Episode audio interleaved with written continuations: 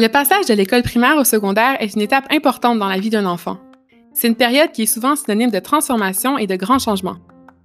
Comment accompagner votre enfant dans cette grande transition qui marque le début du passage à la vie adulte? C'est la grande question à laquelle je vais tenter de répondre avec mes invités en explorant différents thèmes touchant le développement des préados et répondant à vos questionnements. Je m'appelle Melissa Gagnon, je suis enseignante en sciences au secondaire, curieuse de nature et surtout passionnée par mon métier. Voici School, le balado.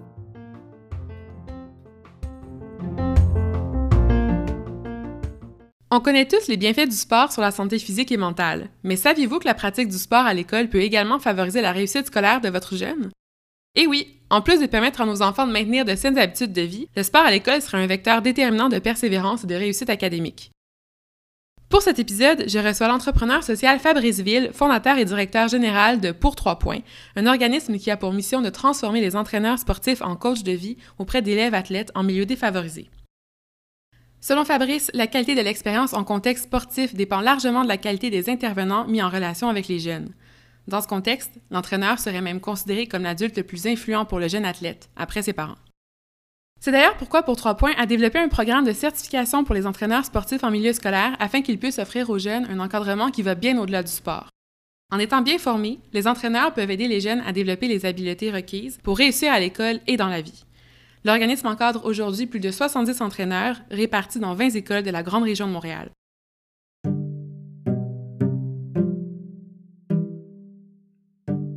Effectivement, le sport a un, rôle clé à jouer en lien avec le sentiment d'appartenance dans un groupe. Et donc, le sport, c'est un levier extraordinaire parce que c'est assez rare un espace où on peut dire, ben la couleur qui compte, c'est la couleur de mon uniforme.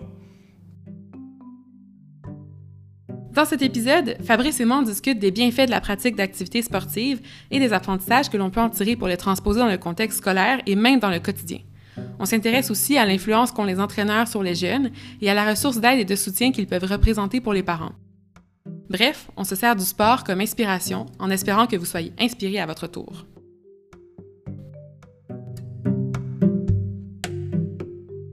En tant que fondateur de Pour Trois Points, qu'est-ce qui fait que tu as choisi le sport comme vecteur d'impact auprès des jeunes? La raison pour laquelle euh, j'ai choisi d'utiliser le sport comme euh, vecteur d'impact, c'est d'insister sur le caractère extraordinaire du sport comme contexte de soutien à la motivation. Les jeunes qui font du sport, ils ont une motivation qui est intrinsèque à la, réussite. Donc, euh, les jeunes qui s'engagent dans une équipe sportive, par exemple, ils veulent réussir quelque chose. Ils font pas ça parce que ça leur tente pas de réussir. Il y a aussi un espace de jeu aussi qui est un espace euh, qui est important. Mais pour revenir à la motivation, euh, la question c'est est-ce que cette motivation-là, dans le contexte de sport, elle peut se transposer dans d'autres contextes, donc vers la réussite scolaire, la, réussite dans la vie en général. Et moi, j'ai cette croyance-là. Donc, qu'un coach, un entraîneur qui joue un rôle de facilitateur ou de transfert d'apprentissage peut soutenir le jeune dans une motivation qui est plus globale que le sport, mais en partant de l'expérience sportive. Et ça part, moi, de mon expérience de sportif d'abord. Donc, j'ai fait du soccer quand j'étais enfant. Toute mon adolescence, ça a été du basketball. Euh, j'ai été arbitre de, soccer. J'ai été coach de basketball pendant plusieurs années. Et euh, j'ai vu à quel point le, sport, justement, comme contexte ludique, contexte euh, de connexion sociale aussi, un contexte aussi de micro-société, fait en sorte que tout ce qui est l'élément de motivation, encore une fois, qui, est présent dans le contexte de sport, ça peut se canaliser et être redirigé ou en fait étendu dans d'autres sphères. Donc, c'est de là la raison. Mais il y en a pas moins que le sport, pour moi, est un prétexte. Et l'idée de soutenir des jeunes avec le, le, le, rôle du coach comme adulte signifiant, le, rôle du coach comme adulte qui intervient auprès du jeune de façon positive, qui joue un peu un rôle de mentor, ça pourrait aussi être en contexte euh, de culture, d'art, euh, donc d'autres contextes qui ne sont pas nécessairement le contexte sportif. Tu as mentionné un point que je trouve tellement important, c'est l'impact sur la motivation scolaire parce qu'on sait qu'on connaît des taux de décrochage qui sont beaucoup trop élevés pour ce qui est acceptable. Est-ce qu'il y a d'autres bienfaits par rapport à l'engagement académique que les jeunes vont avoir lors de la pratique d'une activité sportive? Je vais, je vais adresser la question du sport au niveau de son impact académique, mais je mentionnerai quand même en amont qu'effectivement, le sport a un, a un rôle clé à jouer en lien avec le sentiment d'appartenance dans un groupe. Et au niveau du développement humain, plusieurs auteurs suggèrent que de bâtir une capacité au tribalisme, ce que ça veut dire, c'est d'être fier de son groupe, puis de, de, vraiment appartenir à un groupe et de protéger ce groupe-là et même de lutter pour ce groupe-là. C'est pertinent dans la construction de l'humain et, et c'est une belle assise pour être capable de pouvoir collaborer avec d'autres personnes qui sont d'autres origines, qui sont d'une autre école, d'une autre ville. Donc la capacité à s'ouvrir à l'autre, elle provient en même temps d'une capacité à être ancrée dans une certaine forme d'identité. Et donc, le sport, c'est un levier extraordinaire parce que c'est assez rare un espace où on peut dire, ben la couleur qui compte, c'est la couleur de mon uniforme. Puis j'appartiens à la couleur de mon uniforme. Fait que si je coach, par exemple, ou je joue au basketball pour, euh, disons, l'école secondaire de New York, j'invente là, ben, puis si la couleur c'est le bleu marin, ben moi je représente le bleu marin. C'est pertinent dans la construction d'une certaine forme de robustesse, même d'agressivité, mais qui est saine. Puis au-delà de ça, au niveau académique, par exemple, dans le contexte de Pour Trois Points, l'organisme que j'ai fondé, le travail qu'on fait auprès des coachs vise à ce que les, les, coachs soient en mesure de soutenir les jeunes à quatre niveaux. Euh, au niveau du sentiment de compétence, donc d'être bon dans un domaine, le sentiment de confiance, donc c'est comme l'estime de, foi, l'estime de soi, pardon, de manière générale, la connexion, comment les jeunes interagissent avec les autres, et le caractère, donc la capacité à l'effort, la résilience, la discipline. Donc j'ai donné des définitions très vastes de ces quatre notions-là, mais ce sont des notions ancrées dans les recherches sur la psychologie du développement par le sport. Et la manière dont ça se traduit dans le contexte de pour trois points, c'est que on ne mesure pas l'impact direct, par exemple, sur les notes comme en, français, en maths ou en sciences. Si c'est démontré qu'il y a des impacts au niveau des habiletés de vie, bien, ces habiletés de vie-là se mettent en application dans le contexte d'un environnement de classe où là, ben, il y a quand même une certaine forme de notation. Et dans le contexte de pour trois points, de point de vue qualitatif, ça a été observé que plusieurs des jeunes étaient plus motivés à l'école, plus persévérants, avaient d'ailleurs moins de comportements antisociaux.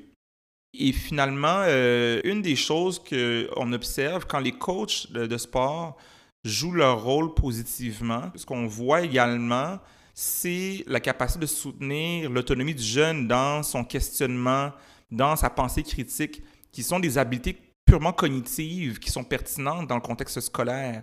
Donc, même dans une pratique de basketball, de soccer ou de hockey, de poser des questions aux jeunes et plutôt que d'être très dirigé, dirigeant en fait, plutôt que d'être très euh, directif et de rendre le jeune autonome dans la prise de décision, dans la détermination par exemple des valeurs d'équipe, des règles d'équipe, puis de dire bon mais qu'est-ce que vous avez pensé de vos apprentissages, ça rend les jeunes autonomes justement dans une certaine forme de, pensée critique. Pour moi, l'exercice de la pratique sportive, elle est neutre en soi. Il peut avoir du sport qui peut avoir des impacts négatifs si c'est exercé dans des conditions malsaines. Et donc, c'est pas le, le simple fait de se lever puis d'aller courir pendant quelques kilomètres qui va dire ben, bon, ben, il y a un effet pédagogique nécessairement. Quoique, un jeune qui, qui a besoin de bouger, ben, probablement c'est bon pour l'activité physique, puis peut-être que ça aide la concentration. Mais au-delà de ça, ce que ça prend, ça prend quand même certaines conditions favorables pour soutenir le jeune au-delà du sport pour que ça ait des impacts au niveau scolaire. Il y a deux éléments importants que tu as mentionnés. Tu as parlé de la fierté, évidemment, par rapport à l'équipe sportive. J'ai jamais eu la chance de faire un sport d'équipe, mais de ce que mes amis m'ont dit qu'ils en ont fait, c'est qu'il y avait tellement de fierté que même dans les moments où il y a de la confrontation, où par exemple l'élève va vouloir quitter le terrain, de jamais enlever son chandail puis de le laisser par terre. Tellement c'est comme important ce chandail-là, tellement il y a comme un esprit d'équipe autour de ça. Puis quand on me dit ça, moi, c'est vraiment l'exemple qui m'a frappé le plus parce que je savais pas qu'il y avait tellement de fierté associée à ces équipes-là. L'autre chose importante que les sports apportent, qui est tellement importante, c'est l'introspection parce que je pense qu'à l'école, malheureusement, ben ça dépend du professeur, ça c'est sûr, mais de façon générale, c'est pas dans le cursus scolaire d'axer ça sur l'introspection. Donc, la capacité d'esprit critique, c'est peut-être quelque chose qu'on voit dans les cours d'éthique et culture religieuse. Mais dans les autres cours, c'est rare qu'on revienne sur soi, puis qu'on fait Hey, aujourd'hui, qu'est-ce que tu as appris? C'est quoi les erreurs que tu as faites, puis qu'est-ce que tu peux faire mieux la prochaine fois? Puis je pense que le sport, ça peut apporter ça justement euh, à ces jeunes-là qui vont le pratiquer. Tout à fait. Les, les meilleurs pédagogues, que ce soit les coachs ou les enseignants, enseignantes, arrivent à créer un climat de groupe qui soutienne cette euh, forme de retour sur soi, même de point de vue, euh, de point de vue cognitif, mais aussi de point de vue émotionnel, relationnel. Donc, l'attachement émotionnel qui se crée entre des, des, jeunes et des coachs est très élevé parce que les expériences sont intenses. C'est assez clair que dans un contexte de sport, il y a un objectif commun qui est poursuivi. Et, là, il y a vraiment mm-hmm. un engagement commun vers un objectif, ce qui est moins évident dans une salle de classe, ce qui est le cas, mais ce qui est peut-être moins visible dans la perception du jeune. Le jeune, il dit, ouais, mais le prof est peut-être pas là pour moi. Puis là, il y a comme un déficit de confiance à gagner qu'on retrouve moins dans le sport parce que, compte tenu de l'espace de jeu, le jeune est motivé. Les victoires et les défaites se vivent en équipe. Moi, je me souviens, j'ai coaché euh, où est-ce que tu enseignes? Puis les moments où euh, il y a eu des défaites crève-cœur qu'on a vécues ensemble, mais moi, comme, comme coach, je pleurais avec mes jeunes. Donc, eux autres pleuraient, ou ils me voyaient pleurer, ils pleuraient, ou je les voyais pleurer, je pleurais, tu sais. Puis les, les, les, joies sont intenses, les peines sont intenses. Donc, il y a tout plein d'expériences de vie sur le terrain et à l'extérieur du terrain que le coach peut explorer, puis il est en position privilégiée pour ça. C'est pas la même chose que, par exemple, voir des élèves deux, trois fois semaine, 45 minutes, une heure et demie. C'est pas la même expérience. Hmm. On s'est tellement passé. Puis j'aime vraiment ça, l'aspect émotionnel. c'est vraiment quelque chose qui me rejoint tellement. Puis je pense que justement, dans l'école, il y a quelque chose de... On n'est pas investi émotionnellement. Puis, justement, le but commun, c'est vrai qu'en en termes de classe, on n'a pas un but commun, c'est vraiment individuel. Puis, dès que dans les écoles, on favorise l'esprit de classe, l'esprit de groupe, de compétition saine entre les classes, on remarque que là, on les accroche plus parce que l'émotion est plus là. C'est vraiment, je pense, l'émotion, c'est comme le vecteur de tout, là, je trouve. C'est très général, mais c'est vraiment quelque chose que je trouve qui est le plus important à l'école, puis qu'on ressent pas vraiment, puis qu'on peut ressentir grâce au sport. On sait que l'idée derrière, de, pour trois points que tu as mentionné tout à l'heure, c'est l'importance du coach, qui a un rôle super influent auprès des jeunes après le parent, bien sûr, mais que c'est lui qui est en premier rang pour avoir vraiment une influence sur lui et sur son développement en tant que citoyen, qui est le but de l'école. Pourquoi est-ce que c'est si important pour un adolescent d'avoir un modèle comme celui que représente le coach?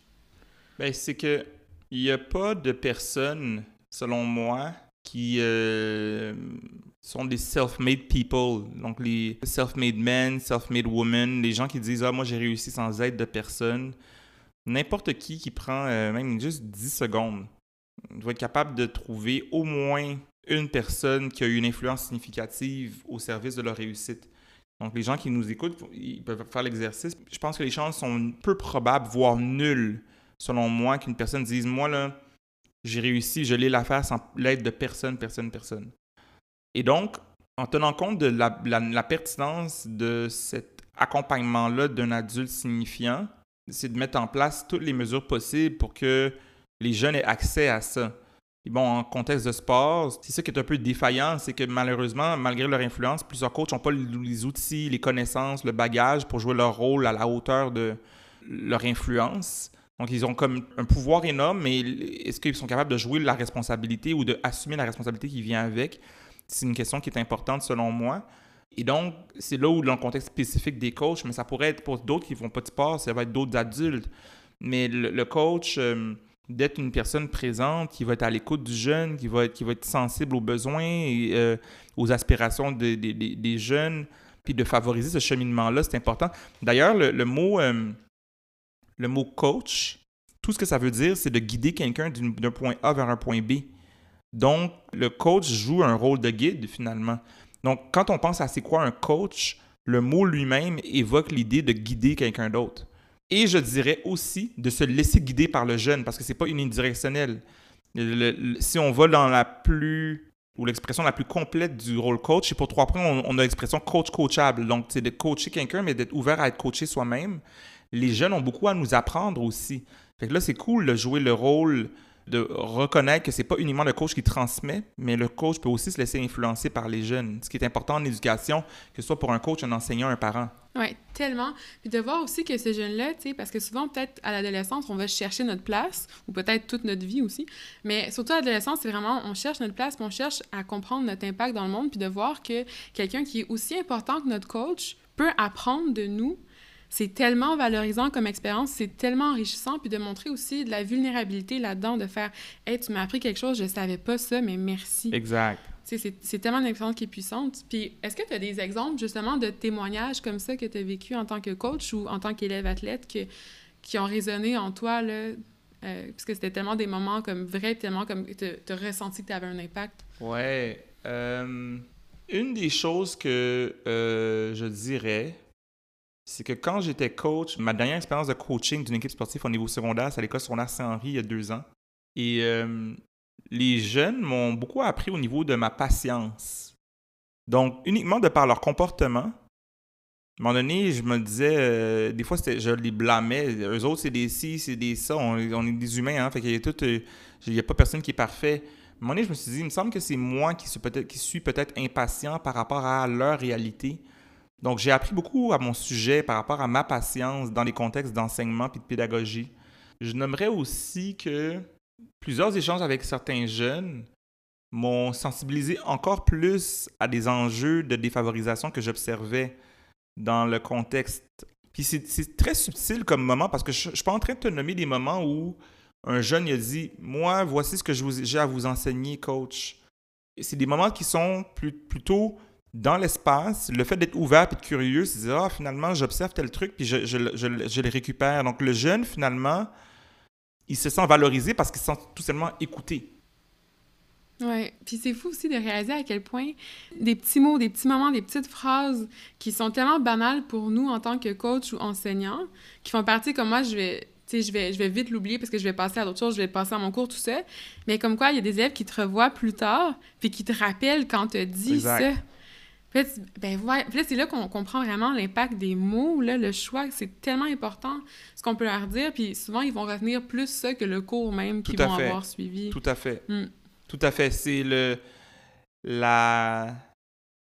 La responsabilité d'enseigner, d'accompagner, elle est énorme. C'est un pouvoir qui est, qui, qui, qui, qui est un des plus grands pouvoirs qui que je vois dans mon environnement. C'est un énorme pouvoir donc, c'est à ne pas prendre à la légère, justement parce que tout ce qu'on fait comme comportement a une influence dans le contexte. Donc, euh, c'est un beau métier, être prof ou être coach. Euh, c'est un métier à ne pas prendre à la légère. Mm-hmm. Maintenant, si on se dirige un peu plus vers les parents dans tout ça, on sait qu'à l'adolescence, bon, la relation parent-enfant va vivre des hauts et des bas, ça c'est clair.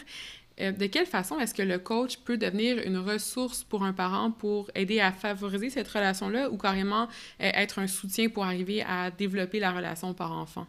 Bien, je vais d'expérience. Euh, le, le, coach agit de façon complémentaire. Il ne faudrait pas que le coach se substitue aux parents. Donc, il agit de façon complémentaire parce que ça offre un espace justement sécuritaire où le coach offre une certaine forme d'accompagnement qui n'est pas le même que les parents offriraient, euh, parce que de toute façon, ce pas les mêmes personnes. Et je pense que c'est sain qu'il y ait des messages, par exemple, qui soient complémentaires, qui ne sont pas nécessairement les mêmes. Des fois, les coachs peuvent agir en soutien.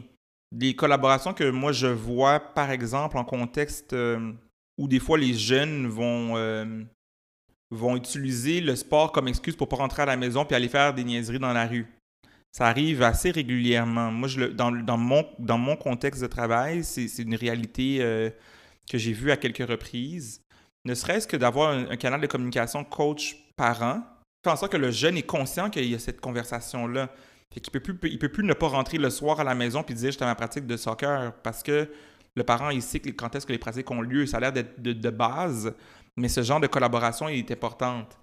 Au-delà de ça, je pense que c'est toujours délicat que les coachs, même s'ils ont une responsabilité éducative, perdent leur autonomie. Donc pour moi, ce qui est pertinent, c'est aussi que le coach ne devienne pas juste un, vecteur d'information que les parents veulent, de messages que les parents ne peuvent pas passer à la maison. Donc chaque intervenant, en fait, demeure autonome dans sa propre sphère et se respecte aussi mutuellement là-dedans les parents sont souvent euh, très enthousiastes.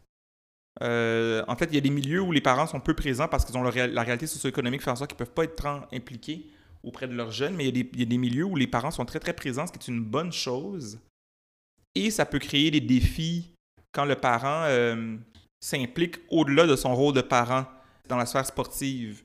Pour moi, le rôle de parent, c'est d'encourager les jeunes, d'être à l'écoute des besoins, euh, bon, après ça, c'est de jouer le rôle de transport au besoin, c'est ça. Mais de ne pas rentrer dans la sphère d'accompagnement que le coach a, c'est un terrain qui est un peu sacré. Et, moi, je pense que cette distinction-là, où quand les parents garde une saine distance et laisse les jeunes vivre leur expérience, c'est gage une bonne collaboration.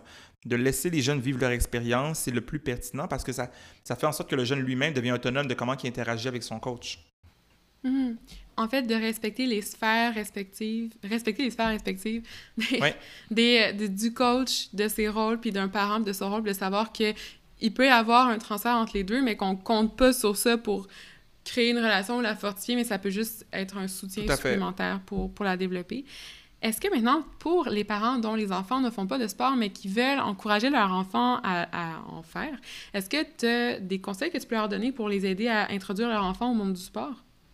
Je pense que, je pense que c'est essentiel que les jeunes entretiennent une euh, des saines habitudes de vie. Donc, l'activité physique, que ce soit le sport de compétition ou juste bouger, est essentiel. Après, euh, moi, je pense que ce, qui, ce, qui, ce qui est délicat, c'est d'imposer quoi que ce soit aux jeunes. C'est toujours de questionner le jeune, de questionner le jeune sur ses motivations, de, de, de dire, bon, mais parlons d'activité physique, de parler de ça, de l'importance de ça, puis d'explorer ensemble qu'est-ce qui ferait du sens pour le jeune. C'est une manière de, que le jeune devienne motivé par une activité. Certains jeunes vont dire, moi, le, le, sport de compétition, ça ne me parle pas, mais ils vont peut-être vouloir dire, OK, moi, je vais faire de la danse. Donc, la danse, c'est une forme d'activité physique. Donc, ils vont se retrouver à s'activer autrement que par des modes classiques comme faire partie d'une équipe de hockey. Un autre élément, c'est aussi que les parents peuvent servir de modèle. Parce que c'est sûr que la conversation est moins euh, pertinente si le parent lui-même ne fait pas d'activité physique. Mais si les parents sont actifs et, euh, euh, disons, je sais pas, courent, font, du, yoga, eux-mêmes participent à des ligues, je peux présumer, je fais l'hypothèse que ça, augmente les chances que les jeunes soient influencés à être aussi actifs et peut-être même par moment participer à des, activités sportives avec, les, par les parents. Je connais beaucoup de, personnes qui courent en famille. C'est le fun. Et puis après ça, les gens qui euh, peut-être ont les ressources et les moyens, ben des, activités physiques comme le ski, ça peut être un, autre levier, mais si c'est pas le ski, ça peut être la randonnée. Quand les parents sont actifs, ça augmente quand même les chances que les jeunes valorisent l'activité physique dans leur propre vie. Puis aussi, tantôt, tu as mentionné quelque chose par rapport aux, parents qui encouragent leurs enfants. Tu as mentionné d'une présence qui peut peut-être être nocive. Euh, fait, c'est quoi les faux pas que les parents ne doivent pas faire pour s'assurer d'encourager de façon saine leur enfant dans leur pratique d'activité sportive? Je pense qu'une bonne manière de le voir, c'est d'être à l'écoute. Donc, simplement de questionner les jeunes sur leur expérience. Comment ça a été? Comment ça a été, qu'est-ce qu'ils ont vécu, qu'est-ce qu'ils ont aimé, qu'est-ce qu'ils n'ont pas aimé, qu'est-ce qu'ils auraient fait différemment. Ça suscite justement, le, questionnement suscite la pensée critique. Ça permet aussi de mieux se connaître, de, mieux comprendre où le jeune en est et de ne pas imposer, encore une fois, aux jeunes une manière d'agir, mais plutôt que d'être dans une relation égalitaire, de dire, bon, mais si le jeune, il prend l'opinion, tant mieux. Puis s'il si, euh, est en désaccord, ben, il sera en désaccord. Donc, de laisser, encore une fois, aux jeunes sa sphère d'autonomie. Aussi, une chose qui est importante, je trouve, c'est. Euh, moi, j'ai une, une, collègue, en fait, qui, avec son enfant, ce qu'elle fait, c'est que à chaque fin de pratique, ou en fait, à chaque fin de journée d'école aussi, ou plus largement, elle va demander à son enfant c'était quoi tes erreurs aujourd'hui? Tu sais, ça, je trouve que c'est tellement intéressant comme point de vue parce qu'on est tellement dans une société où on est axé vers qu'est-ce que tu as réussi. Euh, tu sais, c'est vraiment comme tout le temps, euh, on voit toujours le succès. Puis là, tu sais, de se dire, OK, mais c'est quoi tes erreurs? Ah, on pense pas souvent à ça. Fait que dans une pratique aussi, je pense que ça peut être intéressant puis encore plus constructif pour, euh, pour un enfant. Tout à fait. Cette question-là est importante. D'ouvrir un espace où le jeune examine les erreurs, pas comme étant un problème, mais comme étant partie du processus, permet au jeune de moins être euh, nerveux et stressé et lui permet de être dans un processus d'amélioration puis d'être en maîtrise de soi des fois, en, anglais, on dit euh, le growth mindset par rapport au fixed mindset. C'est de, regarder pas voici qu'est-ce qu'il faut que tu fasses, puis si tu le fais pas, t'es pas bon, ou si tu le fais, t'es es bon, puis ou bon ou bonne, puis c'est immuable. C'est que d'être constamment dans un processus de progression inclut le droit à l'erreur. Et là, ça déconstruit ce qui est cool, selon moi.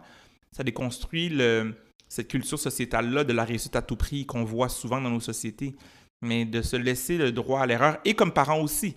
C'est-à-dire que finalement, on va en faire des erreurs dans l'accompagnement des jeunes. Ça laisse plus d'espace pour vivre la vie de façon plus relaxe. En terminant, Fabrice, si tu avais un conseil que tu souhaites que les jeunes retiennent, ça serait quoi? Je pense que, ben, je sais pas si c'est des conseils, mais je, je m'ancrerais sur ce que je trouve important dans le contexte de Pour trois points. Et euh, je dirais que d'utiliser le sport comme invitation à être curieux par rapport à soi-même, curieux par rapport aux autres, donc les humains, les autres coéquipiers, coéquipières, les arbitres, les, les, les, coachs, euh, les parents, puis curieux par rapport à l'environnement dans lequel on, pratique. Donc, dans quel quartier? Est-ce que quand je coach, euh, quand je joue, puis je viens euh, de l'école secondaire Jean Eudes ou le collège Jean Eudes ou encore, puis que je, vais par exemple, pas loin de, de, de, Jean Eudes, puis je m'en vais à Louis Riel ou je m'en vais à l'école Joseph-François Perrault, est-ce que je suis curieux de l'environnement dans lequel je vais jouer? Et à l'inverse, quand je viens de Joseph-François Perrault ou de Louis Riel, est-ce que je suis curieux de, quand je vais à Jean Eudes, puis même ces deux écoles-là, l'une par rapport à donc, donc d'être curieux par rapport à soi-même, les autres et l'environnement m'apparaît une belle manière d'être euh, connecté à soi-même et à son sport. C'est ce qui conclut notre entrevue. Merci beaucoup, Fabrice, encore une fois, d'avoir accepté l'invitation, puis merci pour ta générosité. Ça fait plaisir.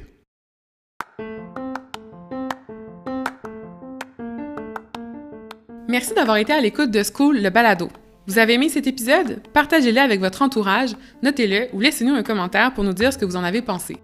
Abonnez-vous à School, le balado, pour ne rater aucun épisode et visitez le www.school.ca pour découvrir notre outil de recherche pour vous aider à choisir la meilleure école secondaire pour votre enfant dans la grande région de Montréal. Je m'appelle Mélissa Gagnon et on se retrouve dans un prochain épisode de School, le balado.